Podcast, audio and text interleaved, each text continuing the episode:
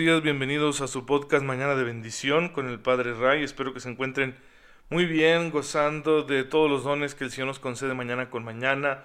Hoy que ya es viernes y les diría, y el cuerpo lo sabe, pero ahorita en esta situación de pandemia, pues a veces no lo saben, ni siquiera sabemos en qué día estamos porque hay bastante monotonía por esto de las restricciones que no nos dejan salir a realizar nuestras actividades con normalidad y que bueno, Tendremos que seguir tomando estas precauciones y confiando en el distanciamiento social hasta que tengamos una vacuna. Francamente, esa es mi opinión, en que debemos ser estrictos, ser disciplinados con el cuidado, la higiene y todo lo demás para evitar los contagios y de verdad si no tienes razón alguna para salir de tu casa, pues no salgas. Hay gente que tiene que ir al trabajo y a veces trabajar incluso en la calle, ok, háganlo, no nos pueden impedir que trabajemos, es necesario para llevar una vida digna. Y bueno, nada más toma tus precauciones y, no te enojes con quien te pide esto, porque me ha tocado ver, por ejemplo, en, los Oxos, que es donde he ido a comprar algún refresco, alguna cosa así, y, y gente que se molesta porque le piden traer el tapaboca. Así que, pues, es una petición razonable, mira, es por seguridad de todos, por mucho que digan, ah, no sirve para nada, sí sirve, sí contiene, tú no sabes si traes el virus, etcétera.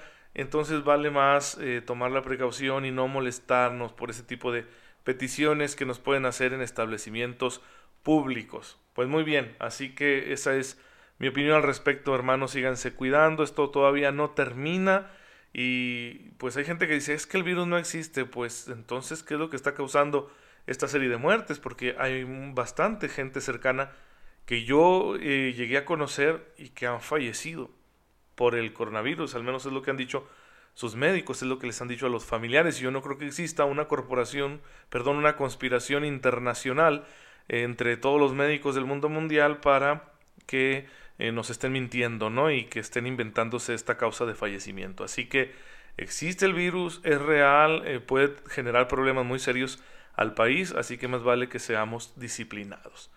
Tienes que salir a trabajar, adelante, pero toma esas precauciones, por favor. El día de hoy la iglesia nos invita a recordar a San León III, Papa, por allá fue electo Papa en el siglo octavo y le tocaría hacerlo hasta bien entrado el siglo noveno.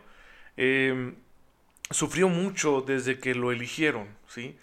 eligieron porque era un hombre justo, porque había estado cerca del Papa anterior, había hecho bien el trabajo que le había encomendado el Papa anterior, pero desde un principio tuvo enemigos porque los familiares del Papa anterior pretendían colocar de nuevo a alguien de su familia. Estos problemas se vinieron dando en la iglesia, especialmente durante la Edad Media, porque eh, algunas familias tenían demasiado poder y querían influir en el papado, colocando a uno de sus miembros en la silla de San Pedro. Sin embargo, el pueblo romano eligió a León, que era de una familia respetable de ahí de Roma, y lo eligieron por su virtud, pero desde el principio le hicieron las cosas difíciles, conspiraron contra él, lo atacaron en una procesión, porque pretendían arrancarle a la lengua de manera que quedara impedido para el oficio. No lo consiguieron, pero él tuvo que refugiarse en un monasterio y de allí se fue a lo que hoy es Alemania para encontrarse con el emperador Carlomagno. Y se lo presentaron al emperador, el emperador había recibido noticias falsas de él, pero cuando lo conoció se convenció de la respetabilidad y santidad de este hombre y bueno, lo apoyó para que regresara a Roma y se ocupara del cargo para el cual había sido elegido como sucesor de San Pedro. Ya estando allí, el Papa eh, se sometió, sin estar obligado por ninguna ley, a un juicio de parte del emperador para probar la inocencia de los cargos falsos que le hacían y luego, después de eso, perdonó a los que lo habían eh, acusado falsamente y le habían hecho la vida tan difícil. Y bueno, a partir de ahí, pues tampoco la tuvo fácil, ya ocupando la silla de San Pedro, dedicándose al ministerio papal, tuvo que mediar mucho entre polémicas que había en la iglesia de aquel tiempo, por ejemplo en Inglaterra, por ahí que era, no existía como un reino unitario, sino que eran varios reinos y por ahí a veces los reyes manipulaban a sus obispos para que se pusieran en contra de los obispos del otro reino, y total que era un problema y el Papa tuvo que intervenir junto con el emperador para que se pusiera paz en aquella nación cristiana. y también en las negociaciones entre el emperador Carlomagno en Occidente y eh, el emperador, me parece que era Constantino IV, en el Oriente, en, Bizancio, en Constantinopla, y muchas otras cosas más, ¿verdad? Que, que tuvo que disponer y que lo convirtió en un hombre muy virtuoso, muy comprometido con la verdad, con la honestidad y con la reforma de costumbres en la iglesia, lo cual fue muy bueno y por eso lo veneramos como santo. Pues ahí tenemos el ejemplo de los santos que se animan a llevar una vida difícil en el nombre de Cristo. Se animan a realizar tareas complicadas en el nombre de Cristo porque descubren que la caridad, el amor de Cristo los urge. Como dice San Pablo, los urge a evangelizar, los urge a hacer el bien, los urge a luchar por la verdad. Y es precisamente de lo que vamos a empezar a hablar el día de hoy aquí en Mañana de Bendición, de la virtud de la caridad. Virtud teologal es un don de Dios, pertenece a esta realidad sobrenatural de las acciones directas de Dios en el alma, pero que obviamente, como todo lo demás que hemos dicho, se inserta dentro de nuestra naturaleza, porque como seres humanos poseemos una naturaleza capaz de amar. Y entonces la virtud teologal de la caridad se irá desarrollando a través de nuestra capacidad natural de amar. La caridad es la más importante de todas las virtudes eh, sobrenaturales y humanas porque es la que más nos asemeja a Dios. La esencia de Dios es esta. Si tú quieres describir el ser de Dios, vas a afirmar junto con lo que dice la revelación que Dios es amor. Primera de Juan 4.8. Dios es amor, su constitución es el amor, su sustancia es el amor. Vamos a, decirlo de esta forma que es teológicamente incorrecta, pero es solo para entender. Si quisiéramos decir de qué está hecho Dios, diríamos está hecho de amor. Claro, el amor no es una sustancia física, sino que es ante todo un acto. Dios es... Aquí me voy a meter en terreno peligroso porque empezamos a describir a Dios con términos filosóficos.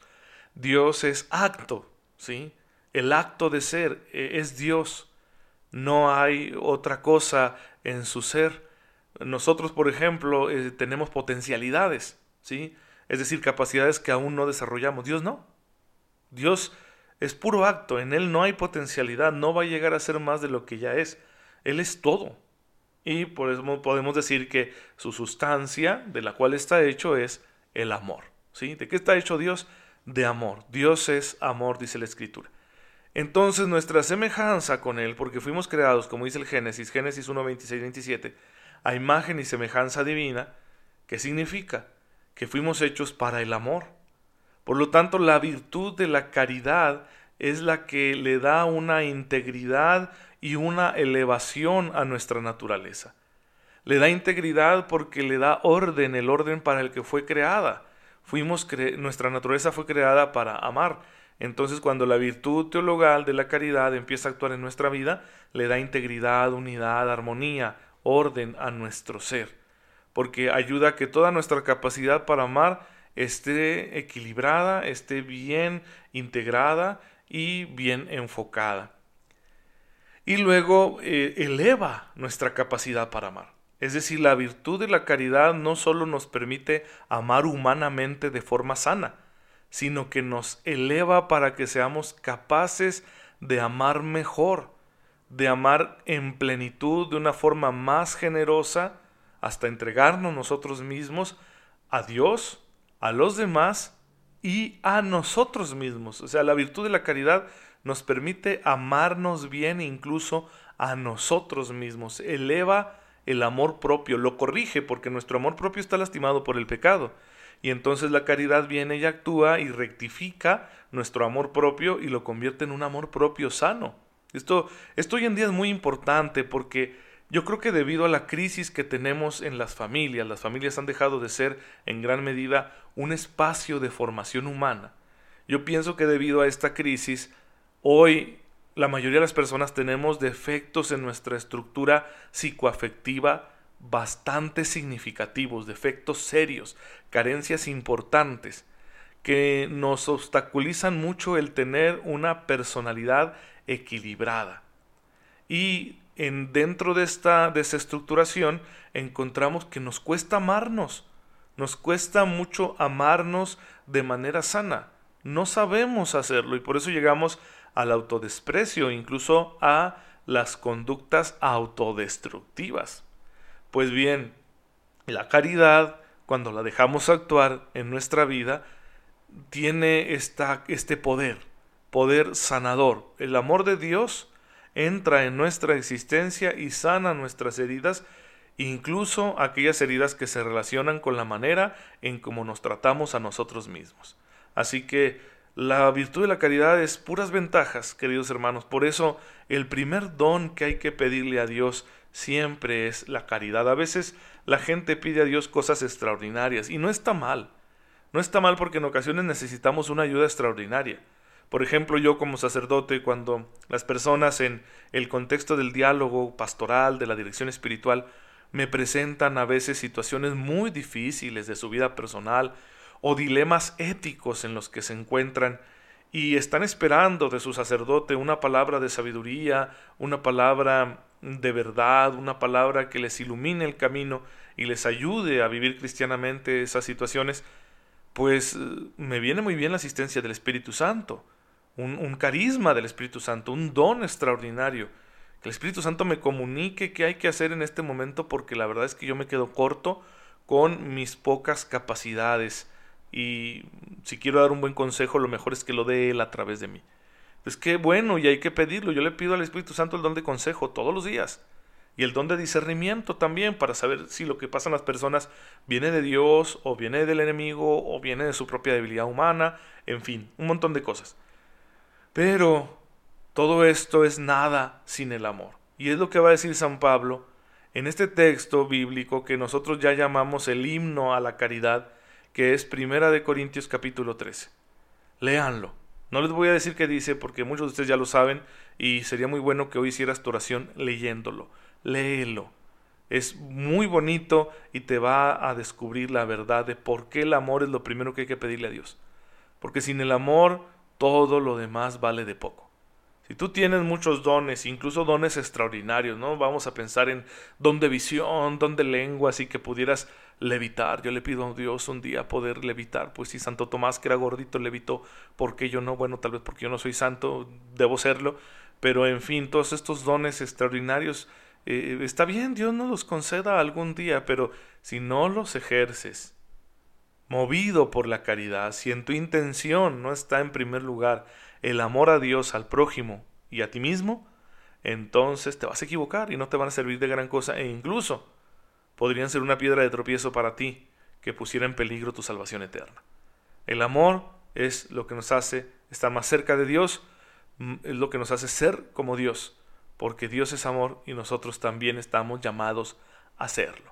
Pues bien hermanos, vamos a hablar en varios episodios de Mañana de Bendición de esta virtud, así que no se lo pierdan y cualquier duda comuníquense por favor conmigo enviándome un inbox en la página de Facebook Padre Ray.